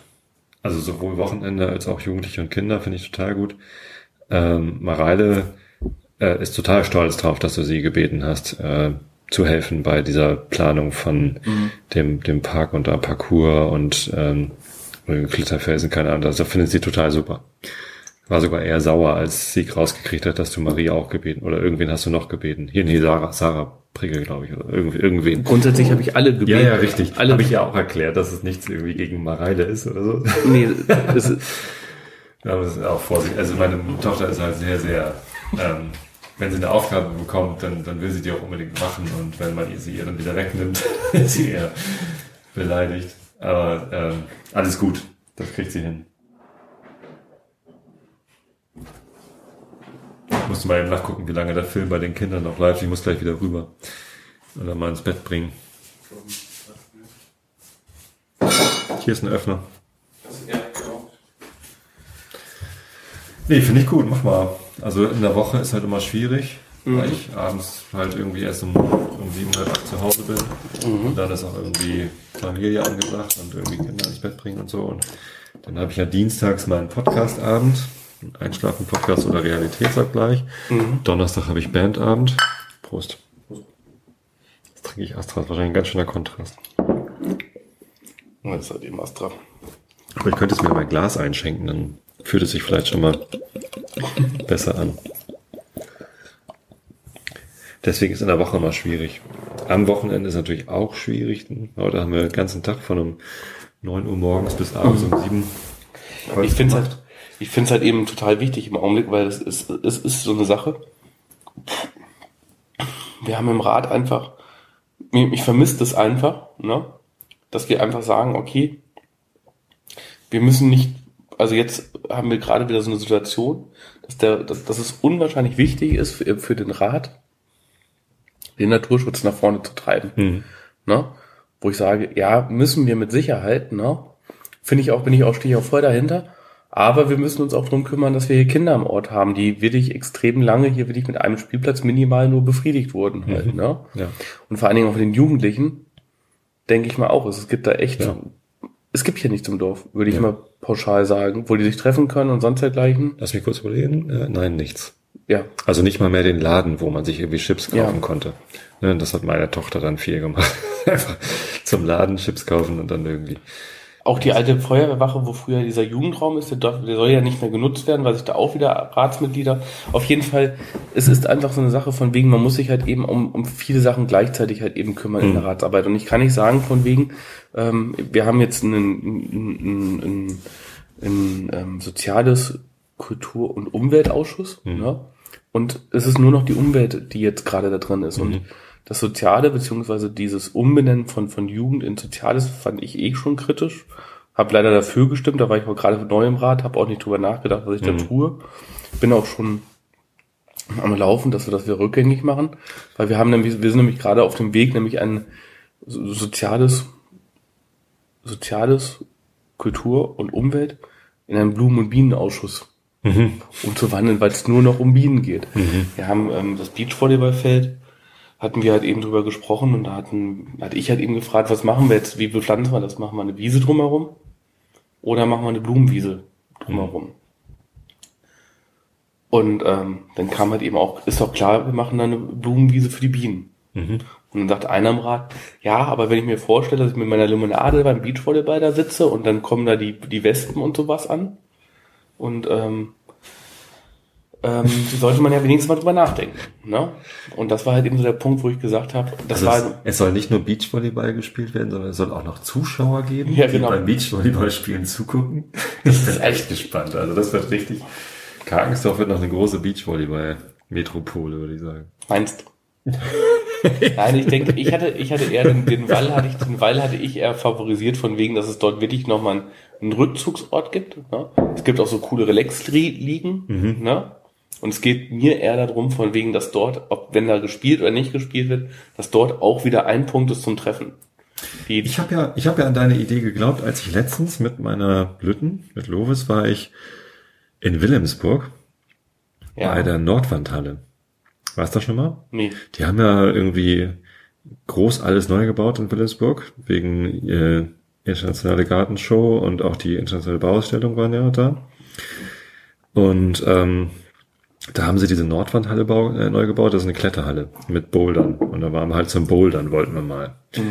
Letzten Sonntag, weil irgendwie, nee, vorletzten Sonntag, weil irgendwie den ganzen Samstag hatte ich irgendwie mal alles Zimmer renoviert und ähm, Lovis hat sich gelangweilt, dann bin ich halt am Sonntag mit Lovis zum Bouldern gefahren.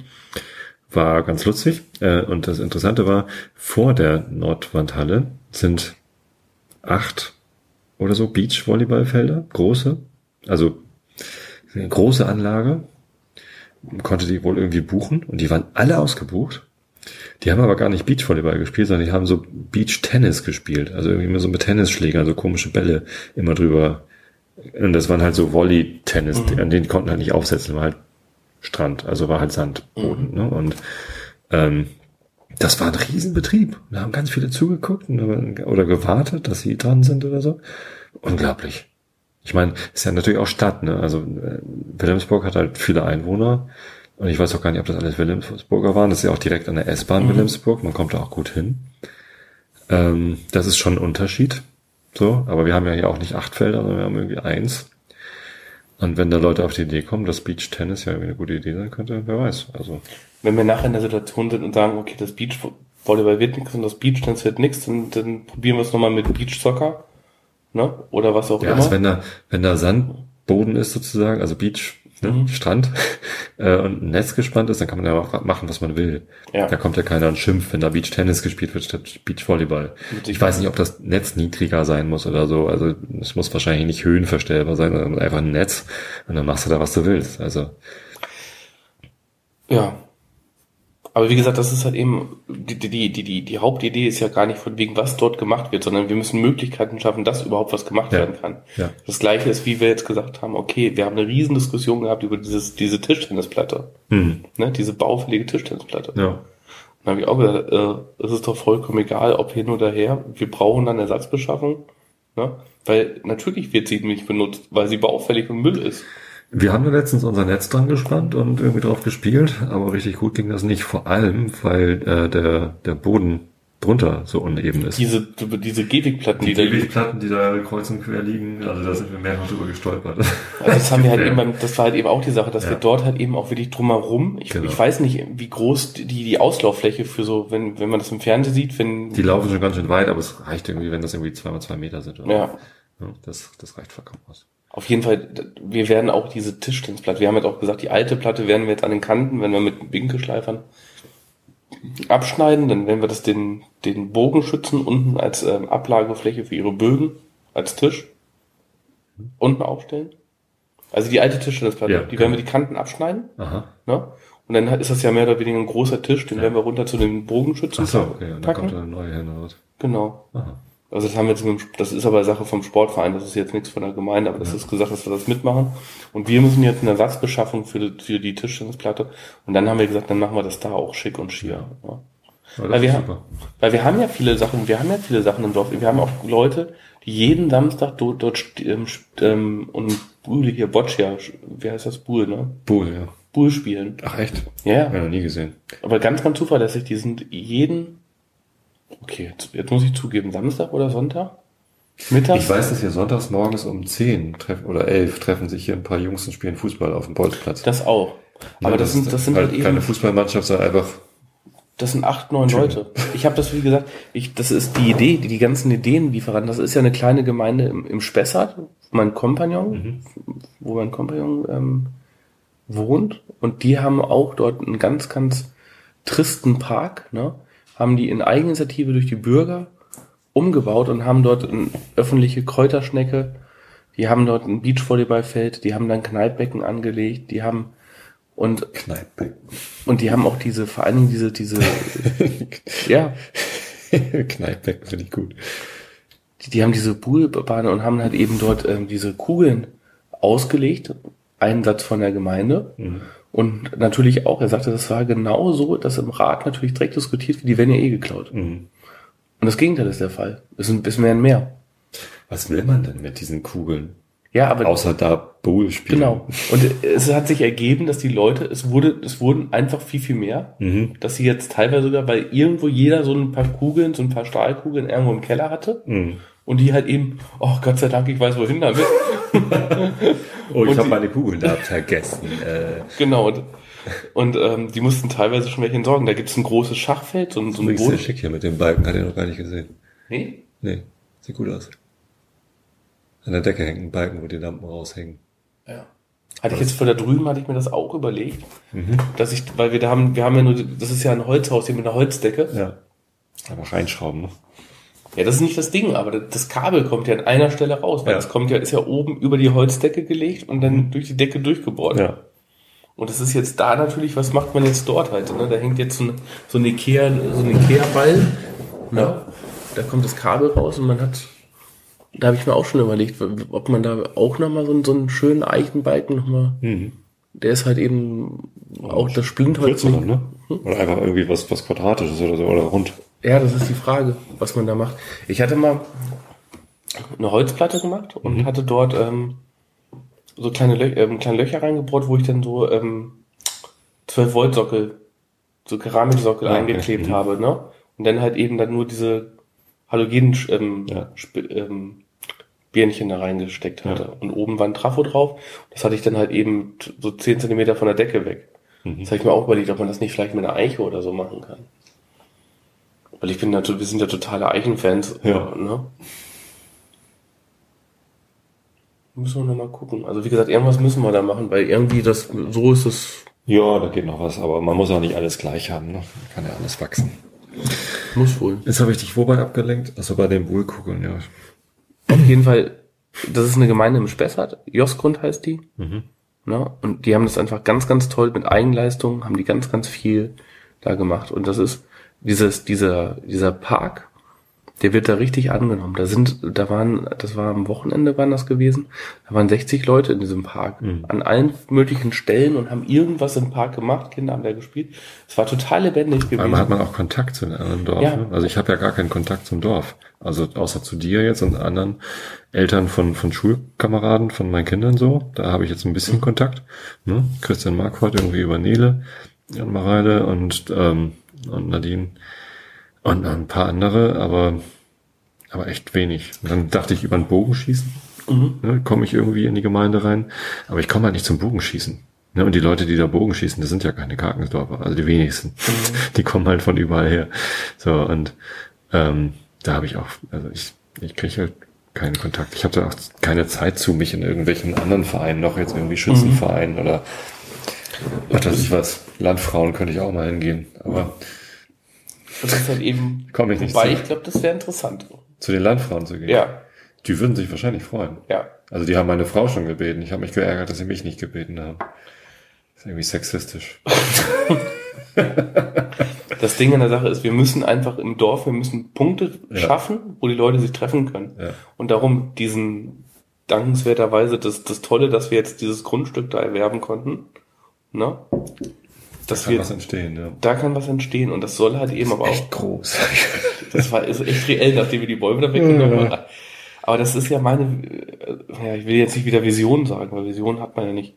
Aber die Idee ist halt eben, dass man dort halt eben auch was macht, zum Beispiel eine Kletterwand, dieses Parcours. Mhm. Aber dann soll es auch wirklich so sein, dass dort auch für die Alten eine Sitzecke ist. Ja. Und dass die, dass sich halt Unbedingt. eben auch alle Generationen dort treffen. Und dass man dann eine Linie reinkriegt vom Spielplatz über den, ähm, Rosenstraße. über Rosenstraße Kassenstieg, also über diesen Park bis hin zum, zum Sportbereich. Und dann könnte man so eine schöne Linie.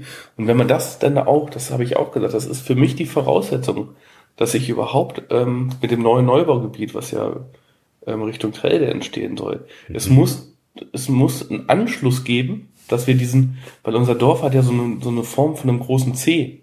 Ne? Und die Enden vom C, also wenn man hier hinten Ihlen soll und ähm, Ahornallee guckt, das ist ja schon wirklich von der Luftlinie nicht weit, aber von der, von müsste ja hinten, also, oder das ist ja die Aussage von den alten Ratsmitgliedern, die Kinder können ja hinten über unter den Eichen hinten diesen Weg gehen, also dass sie nicht abkürzen, weil sie ja sonst über die Kreisstraße abkürzen Ja, müssen. ja. Da habe ich auch gesagt, das, das muss doch irgendwie möglich sein, dass wir dort irgendwo eine Verbindung schaffen, ohne dass die Kinder irgendwo an einem Knick, der uneinsehbar ist, eine Kreisstraße, wo 70 ist und 170 gefahren wird, Na, 170 fährt da keiner. Aber aber 90 fahren da alle. 90 fahren da alle. Aber die müssen, die Kinder müssen, wenn sie von hier der Seite kommen und rübergehen, müssen die Kinder sehr weit auf die Straße gehen, damit sie in beide Richtungen einblicken Ja, können. ja, ja. Das ist kreuzgefährlich. Absolut. Ja. Und das sind so Sachen, wo ich einfach sagen muss, okay, da müssen wir uns, da müssen wir uns Gedanken machen, wie kriegt man das entschärft? Kannst du eine Brücke bauen? Ja, Die Davidsbrücke. hm, das lassen wir sein, aber die Idee ist einfach, dass wir die, dass wir den Fußweg auf der anderen Seite schaffen, ne? Mhm. An den, an den Teichen vorbei und den dann so weit ranführen, weil das Dorf ist ja jetzt durch das, durch das Baugebiet hier, wird ja das Dorf größer. Das heißt, die Bebauung Mhm. Wächst, wächst in die Richtung, ja. Genau, das heißt, das, das ist gelbe Ortseingangsschild, wächst ja zum Ende der Bebauung. Ach so, das wird verschoben. Das muss verschoben Ach, werden. okay, Das cool. geht immer bis zum Ende der Bebauung. Ja, klar. ne? Und das wird jetzt in den nächsten Wochen wird das verschoben werden. Und dann hätte man dort den Übergang an einen Bogenschützenplatz Mhm. und dort könnte man einen Übergang machen. Man kann in beide Richtungen gucken und der Übergang wäre in einem Bereich, wo 50 ist. Weil es ist ja innerorts. Stimmt. Ja, richtig.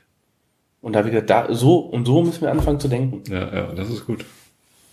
Und dann haben wir nämlich auch die Möglichkeit, dass die Kinder von da drüben. Und dann müssen wir natürlich auch drüber nachdenken. Dann kommt dort vorne ein Neubaugebiet. Wir haben ja gerade die Erfahrung hier im Baugebiet. Hm. Ne? Der Acker war ja landwirtschaftlich nicht so fruchtbar, aber hier ist er jetzt gerade doch, doch sehr fruchtbar, weil im Augenblick sind ja Alle hier Kinder. alle, es sind sechs, sieben Babys da. Ja. Also der Acker muss doch fruchtbar sein. Und ähm, wir wissen ja auch im neuen Neubaugebiet. Der Raps wuchs doch auch ganz gut hier.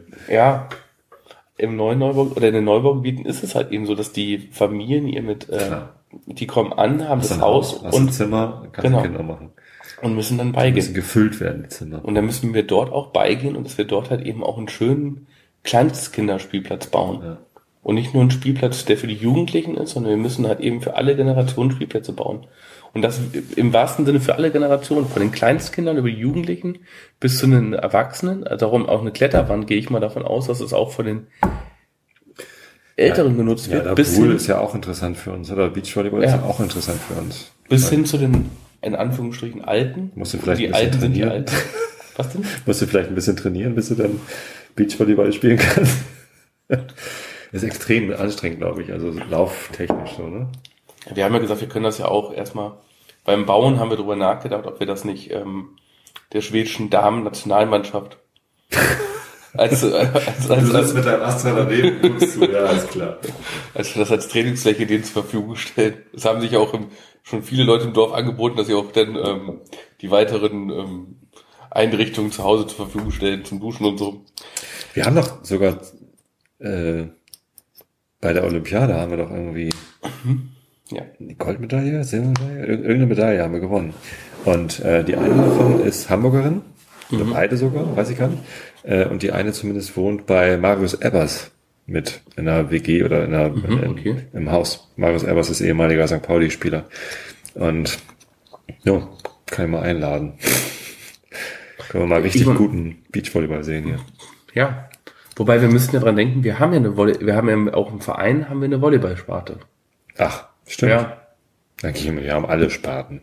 Also, Also ich Sportverein Verein- geht es ja wirklich alles an. Unglaublich.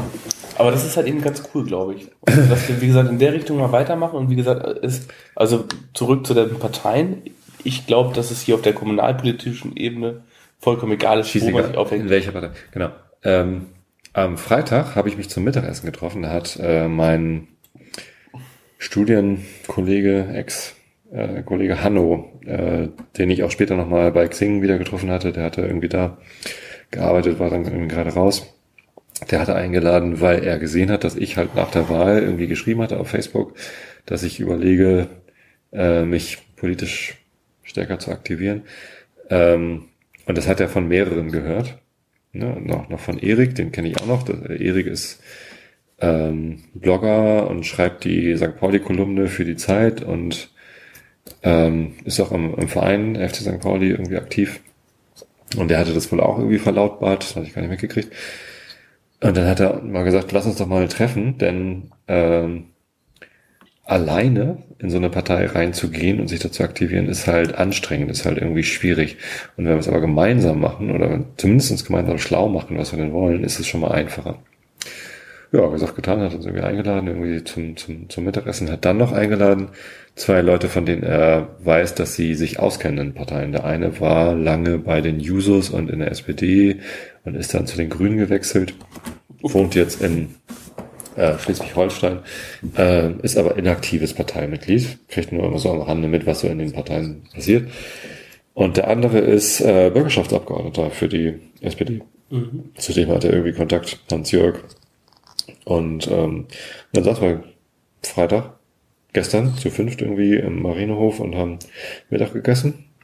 Und die beiden haben halt so erzählt. Also ähm, Hanno hat äh, ganz eigene politische Interessen. Er interessiert sich vor allem für äh, Umweltpolitik und äh, Mobilität, äh, vor allem Elektromobilität. Aber wenn man den wäre mal interessant. Wenn man in Hamburg lebt, äh, klar, aber wenn man in Hamburg lebt und und Mobilität und Infrastruktur und Umwelt denkt, dann denkt man immer gleich an den Hafen.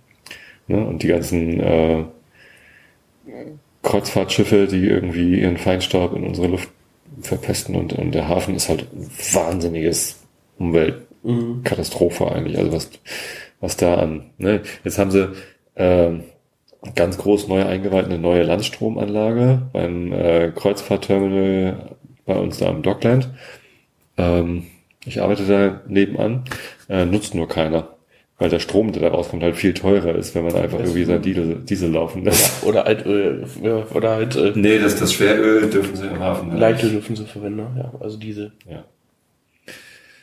Genau, und ähm, gut, meine finde ich auch super, finde ich gut, was er da macht. Und ich habe das auch irgendwie auf Twitter und äh, in seinem Blog schon verfolgt, dass er da irgendwie viel, viel macht.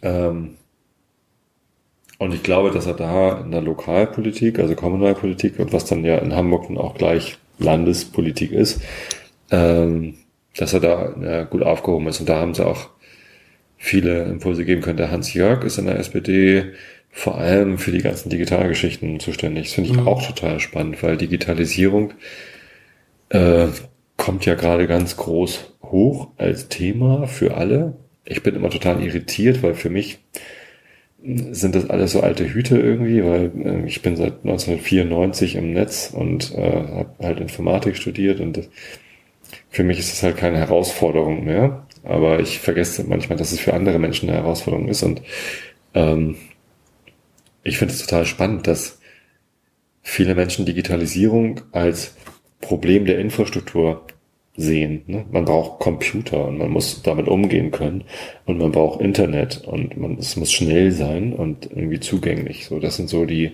mhm. und man muss dann irgendwie noch PDF können oder so und man muss noch irgendwie Word können. Das, das, das ist so das, was so das Gros der Bevölkerung an Digitalisierung versteht. Ich glaube aber, der Kern liegt doch ganz woanders, denn durch Digitalisierung, durch IT ähm, ändert sich ja alles drumherum die Veränderungsprozesse werden viel schneller, die Innovationsprozesse werden viel schneller. Äh, die, der ganze Mittelstand, der jetzt von Digitalisierung spricht, der muss halt nicht nur Computer haben und PDFs können, sondern die müssen halt sich darauf einstellen, dass ihre Fünfjahresplanung nicht mehr funktionieren, sondern die müssen halt fünf Wochen Planung machen. Die müssen lernen, Agilität anzuwenden. Also schnelle Iteration, schnelles Lernen etablieren nicht irgendwie davon ausgehen, dass du, wenn du einmal den Masterplan hast und dann führst du den für fünf Jahre durch und dann ist alles gut. Ne? So wie, wie es früher war in der Industrie, so ist es halt nicht mehr. Sondern du musst halt ein Experiment wagen, du musst vorher die Messpunkte benennen können. Äh, das ganze Zeug an Lean Startup und, und agiler Entwicklung, was wir in der IT gerade irgendwie schon äh, so ein bisschen verstanden haben, das machen auch noch nicht alle richtig, aber ähm, das muss jetzt auch der Mittelstand lernen, das muss auch die Bevölkerung lernen. Äh, das ist ein total heißes Thema. Und äh, er meint so, wenn man so ein Thema hat und das waren übrigens meine Gedanken dazu, nicht sein.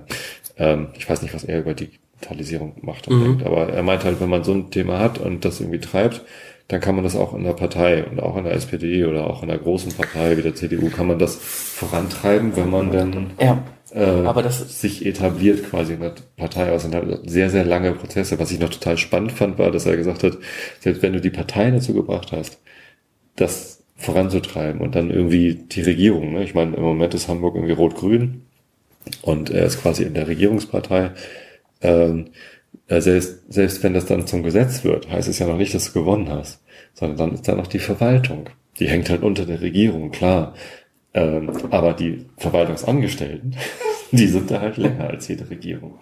Und die muss erstmal dazu bringen, die Sachen dann auch umzusetzen, die dann in der Regierung beschlossen sind. Ich meine, das ist halt echt, du brauchst aber einen sehr, sehr langen Atem. Das ist so. Das merkst du jetzt ja auch in der Kommunalpolitik. Aber deswegen ist das Problem, du merkst jetzt hier in der Kommunalpolitik, die, wer, wer ist im Rat? Ne? Im Rat sind halt eben die, die Zeit dafür haben. Ja. Ne? Und das sind zwangsläufig auch Ältere, mhm. weil die halt eben im Rentenalter Zeit dafür haben. Oh, und darum ist es halt eben, hatte ich dir auch mal gesagt, eigentlich brauchen wir andere Leute im Rat, damit wir das Dorf mo modern gestalten können. Ja. Ne? Bei einem einem, einem 70-Jährigen, der, der, der hat nicht unmittelbar jetzt gerade so den direkten Bedarf, jetzt irgendwas mit einer Kletterwand zu machen. Ja. Auch, die, über, auch wenn man die, die Argumentation, aber deine Enkel, ja, wäre rein theoretisch da, ist aber nicht. Und deswegen, und vor allen Dingen so diese Sache in der SPD, die SPD bei uns im Dorf. Ist sie noch im Rat?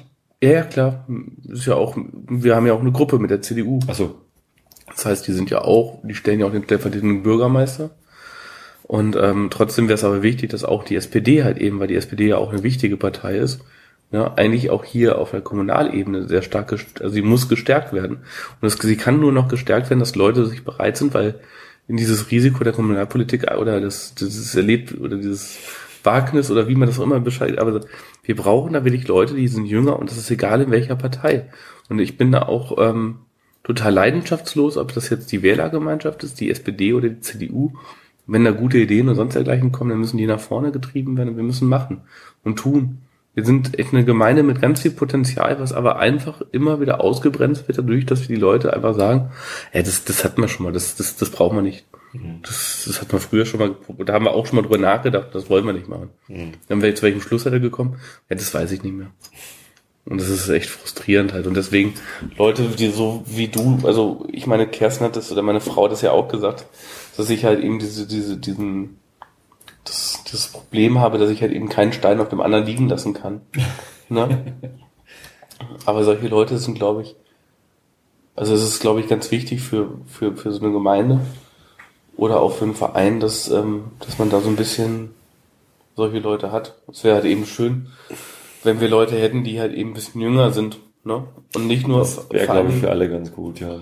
Das Problem in der Sache ist halt eben, dass Kommunalpolitik, ich weiß nicht, wie das in der Bundespolitik ist, also ähm, da, ich kann mir nicht vorstellen, dass es da so schlimm wie in der Kommunalpolitik ist, aber in der Kommunalpolitik wird schon sehr, sehr oft so gehandelt, von wegen, wie es meine eigenen Interessen halt eben gerade vorgeben. Ne? Und ähm, das wäre halt. Die Befürchtung ist ja, dass es in der Bundespolitik, das sind halt alles Profis. Das sind alles Leute, die schon ewig mhm. in irgendwelchen Parteien irgendwie dieses ganze parteipolitische Hickhack und irgendwie, wie bringe ich mich nach vorne gemacht haben. Das heißt, die sind komplett machtorientiert, die wollen halt einfach gewählt werden. Mhm. Und äh, so begeisterte Menschen, die irgendwie eine Agenda durchsetzen wollen, die sie irgendwie, ne, wovon sie überzeugt sind, gibt's da einfach nicht so viele. Ich weiß es aber nicht. Also das ist nur, eine, nur ein Eindruck. Letztendlich, ich glaube, ich, ich bin mir immer noch nicht sicher, ob ich in eine Partei eintrete oder ob ich mich wirklich parteipolitisch aktiviere oder ob ich es einfach anders mache und äh, sowas wie wir es gemacht haben, einfach ein, ein, Gespräch führen. Es ging um Bier, aber es ging auch um Politik. Ähm, Gehört zusammen. Sind wir in Bayern oder was? ähm, ich glaube, das kann nicht besser. Also mhm. äh, ich, ich stelle das jetzt ins Netz, dann hören das irgendwie tausend Leute. Ähm, und wenn ich das öfter mache und wenn ich das gut mache, dann hören das auch mehr Leute. Ne? Einen Einschlafen-Podcast mache ich jetzt seit sieben Jahren. Da hören jetzt 30.000 Leute zu. Äh, Realitätsabgleich mache ich mit Holger Klein, Radiomoderator aus Berlin. Da hören auch 30.000 Leute zu. Das sind wahrscheinlich 30.000 andere. Also die Überschneidung ist recht gering. Mhm. Das heißt, ich habe da Reichweite. Ich, ich kann Reichweite aufbauen. Ich weiß, wie das geht. Das könnte ich mit einem politischen Podcast auch. Ja, im, im Moment mhm. ist der Pappkameraden-Podcast, wo ich das jetzt veröffentlichen werde, ist nicht so groß hören nicht so viele Leute wie den Einschlafen-Podcast, aber schon, schon mehr als, als viele, viele andere kleine Podcasts. Und wenn ich da jetzt irgendwie regelmäßig auch politische Inhalte bringe und mich mit interessanten Leuten unterhalte, dann wird es, ähm, wird es auch wachsen, äh, mhm. die Reichweite. Und ich glaube, mit Reichweite äh, und interessanten Themen kannst du auch Sachen bewirken. Ich hatte zum Beispiel die Idee, man müsste sich eigentlich mal mit den Leuten, die äh, bei Wahlen, also jetzt bei der, bei der Niedersachsenwahl wäre das sogar total relevant, ähm, auf den hinteren Listenplätzen äh, stehen, mhm. unterhalten. Denn ich, ich bin mir immer noch nicht sicher. Morgen ist Niedersachsenwahl und ich weiß noch nicht, was ich will. Weil ich natürlich irgendwie als linksorientierter Mensch irgendwie möchte irgendwie Rot-Grün, ja, keine Ahnung, so, äh, vor allem die AfD nicht. Ähm, aber also was ich jetzt genau wählen werde, weiß ich noch nicht. Vielleicht auch die Linken, weil die stehen um, ungefähr bei fünf Prozent in den Prognosen. Mhm. Ne? Wenn die aber reinkommen, dann nehmen sie der AfD Sitze weg. So, die AfD ist auch irgendwo da. Ähm, das heißt, ich werde auf jeden Fall eigentlich was wählen müssen, was reinkommt, damit die, die AfD irgendwie klein gehalten wird. So, aber ob ich jetzt SPD oder Grüne oder Linke wähle, ähm, müsste ich ja eigentlich davon abhängig machen, wen ich denn damit wähle. Und wen man eigentlich damit wählt, sind nicht die Spitzenleute auf den Listen, Listenplätzen, denn die kommen sowieso rein. Sondern es geht um die Leute, die vielleicht reinkommen auf den Listenplätzen und sich mit denen zu unterhalten. Was seid ihr denn? Ne? Elke Twesten äh, von den Grünen, die jetzt zur CDU gewechselt ist, wegen der wir morgen die Wahl haben. Ähm, die ist über den Listenplatz für die Grünen eingezogen und bestimmt nicht auf einem der vorderen. Ähm, wenn man sich mit der unterhalten hätte, vor der letzten Niedersachsenwahl und rausgekriegt hätte, dass die gar keine so starken grünen Positionen vertritt und eigentlich eher eine CDU-Kandidatin wäre, dann hätte ich doch letztes Mal, ich habe letztes Mal grün gewählt mit meiner Zweitstimme. Meinetwegen ist Elke Westen im Landtag gewesen. Und also nicht allein meinetwegen, aber ich habe dazu beigetragen. Und äh, und jetzt führt sie irgendwie den, den Landtag zur Neuwahlen. Finde ich zum Kotzen. Wenn ich das gewusst hätte, dann hätte ich nicht die Grünen gewählt mit meiner Zweitstimme. Wenn, wenn ich War gewusst hätte. nicht von der Westen war bei den Grünen. Ja. Ja. So? Okay. Genau. Und die hat gesagt, nö, ich äh, wechsle die Fraktion, ich gehe zu der CDU oder ich verlasse die äh, Fraktion von den Grünen und dadurch hat die rot-grüne Mehrheit, die hatten halt nur eine Stimme ja, Mehrheit, genau. haben sie halt die Mehrheit verloren und mussten halt Neuwahlen machen. Mussten sie ja eigentlich nicht, aber haben sie halt gemacht. So, und das sind die Leute, mit denen man sich eigentlich unterhalten müsste, die man eigentlich mal ins Rampenlicht stellen mhm. müsste. So, was seid ihr denn für welche? Was wollt ihr eigentlich? Hm? Also von, von Grundsatzprogrammen oder Wahlprogrammen sollte man sich eigentlich gar nicht leiten lassen mit seiner Stimme, sondern darüber, wen man denn eigentlich ins Parlament bringt. Ja, ja, das ist so. Aber genau. wie gesagt, ob das und, jeder halt eben auch versteht, was er da nee, tut. Nee, das, das verstehen ganz wenige. Und, mhm. äh, und da aber einfach mal, also das, da hatte ich echt Bock drauf, da mal so eine, so eine Interviewreihe zu führen und die ganzen Hinterbänkler, die letzten Listenplätze irgendwie mhm. zu interviewen. Hab, bin ich jetzt zu spät auf die Idee gekommen, das schaffe ich jetzt natürlich vor morgen acht Uhr nicht mehr. Ja, auf die Idee gekommen bin ich schon ein paar Tage vorher, aber es ist irgendwie, das ist halt auch ein großes Projekt. Erstmal rausfinden, wer ist denn das, wer steht denn da auf den Listen, ja. äh, wie viele Listenplätze haben die denn sicher und wo fangen die unsicheren Listenplätze an, mit wem muss man denn da reden. Das wäre bestimmt mal ganz interessant. Aber kann ich ja vor den nächsten Wahlen, also ich kann ja jetzt mal die, die letzten, die reingekommen sind, die könnte man ja eigentlich mal interviewen. Ich glaube, das kann ich besser. Ich weiß nicht, ob ich so geeignet bin für Parteipolitik oder für. Ja, doch, das bist du schon, weil ich, ähm, ich glaube, Leute, die aufgeräumt im Kopf sind, die können überall helfen. Ich bin aber idealistisch. Und ich bin leicht angreifbar. Also mich kannst du halt ganz, irgendein, irgendein Parteiprofi kann mich halt ganz leicht in die Tasche stecken. Ja, aber. Weißt du, hier auf dem Straßenfest, als wir den Disput hatten da mit dem Nachbarn, äh, war, da habe ich halt einen Fehler gemacht, habe ich einen dummen Spruch gerissen, der war doof. So, mhm. und, und er ist dann irgendwie ausgerastet und ich wusste nicht, wie ich damit umgehen konnte, weil ich halt gemerkt habe, irgendwas ist schief, schief kann ich, kann ich aber auch nicht. Aber deswegen, das ist in der, in der Kommunalpolitik auch gar nicht so wichtig, weil. Ich glaube, du ja, bist aber ein dickeres Fell als ich. Wenn dir einer ans Bein pisst, dann gehst du damit nicht rein. Nö, doch, nee, doch, das, ich bin auch, ich habe ja auch, ähm, Echt? ich bin ja auch aus einer Ratssitzung nach Hause gegangen und musste mir tatsächlich auch echt ähm, den Dampf, den ich wirklich auf dem Kessel hatte, als ich nach Hause gekommen bin, musste ich wirklich, ich habe hier wirklich gesessen, habe ein, hab ein Bier getrunken und danach bin ich hier noch einen Kilometer am Haus spazieren gegangen. Ne? also das, ist, das kann mich auch okay. viel fürchterlich aufregen. Ne?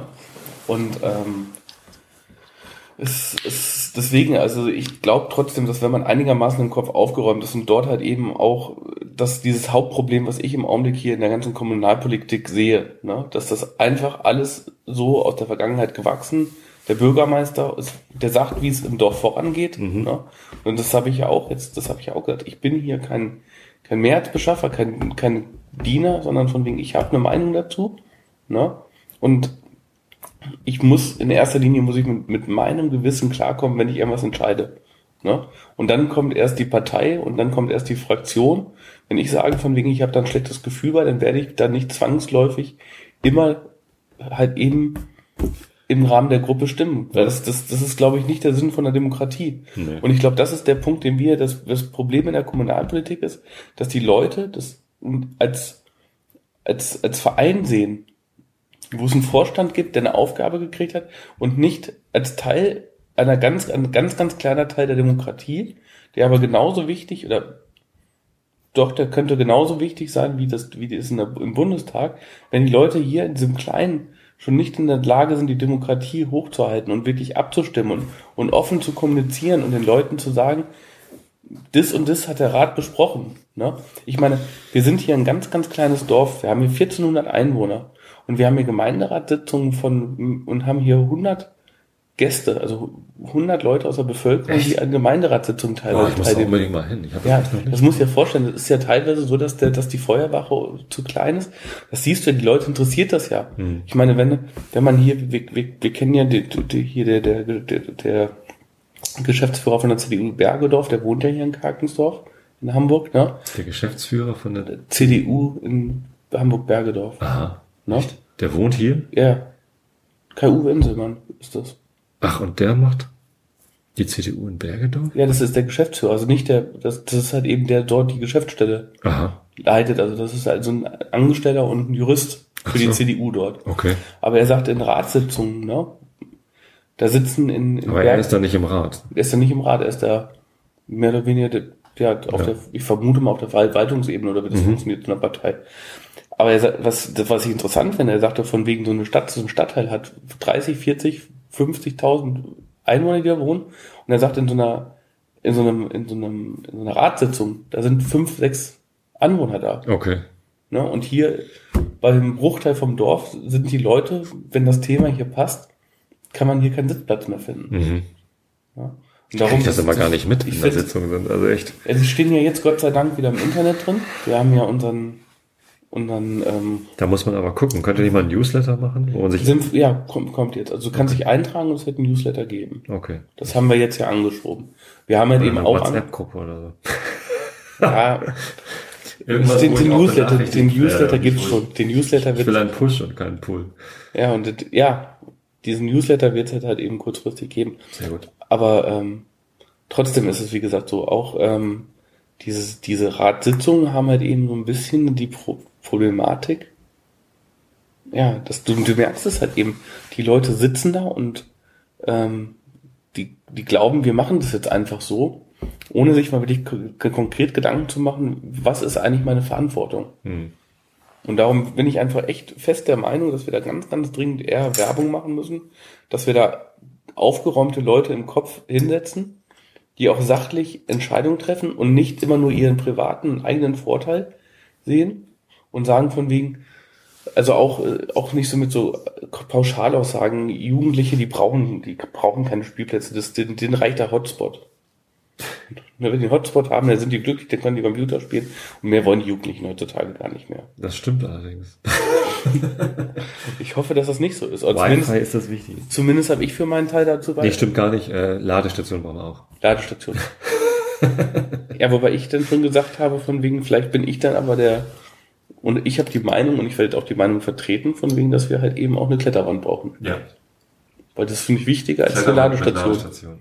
Oben drauf zu belohnen. genau, nur ganz oben. Sehr gut. David, apropos aufgeräumt. Ich muss mich mal nach Hause aufräumen. ja, Ähm, mach das mal. lass uns mal hier die Sendung beenden. Vielen Dank. Ja, gerne. Das war interessant. Und ja, mal gucken, wie es weitergeht. Vielleicht bringe ich das Mikrofon wieder, wieder mit oder ich hole mir noch andere politische Köpfe. Dann lass uns mal nächstes Mal über Politik reden. Das ist eh So, zu ne? kompliziert, dann lass uns lieber beim Bier bleiben. Ja, gerne. Aber man kann ja auch beides machen. Meinst du? ja, oder wir machen einen Bericht von der Exkursion. Ja. Oder wir nehmen das mit auf die Exkursion. Sehr gut. Alles klar. Und Schluss. Tschüss.